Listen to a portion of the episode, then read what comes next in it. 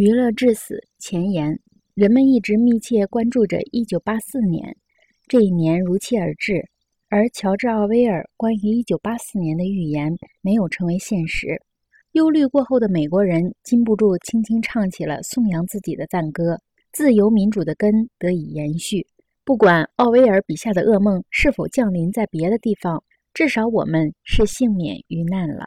但是我们忘了，除了奥威尔可怕的预言外，还有另一个同样让人毛骨悚然的版本，虽然这个版本年代稍稍久远一点，而且也不那么广为人知。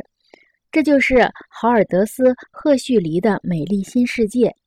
即使是受过良好教育的人们，也不会料到赫胥黎和奥威尔的预言截然不同。奥威尔警告人们将会受到外来压迫的奴役，而赫胥黎则认为。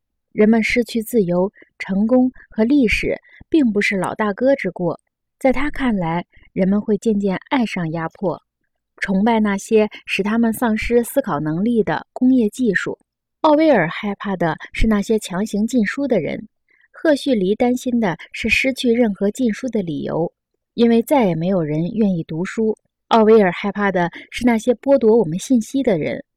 赫胥黎担心的是，人们在汪洋如海的信息中日益变得被动和自私。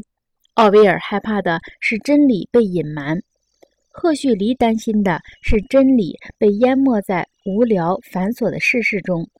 奥威尔害怕的是我们的文化成为受制文化，赫胥黎担心的是我们的文化成为充满感官刺激、欲望和无规则游戏的庸俗文化。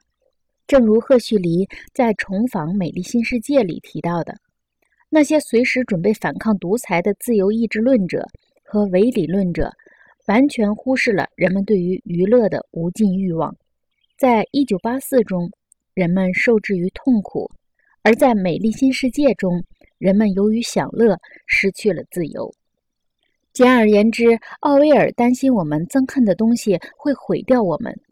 而赫胥黎担心的是，我们将毁于我们热爱的东西。这本书想告诉大家的是，可能成为现实的是赫胥黎的预言，而不是奥威尔的预言。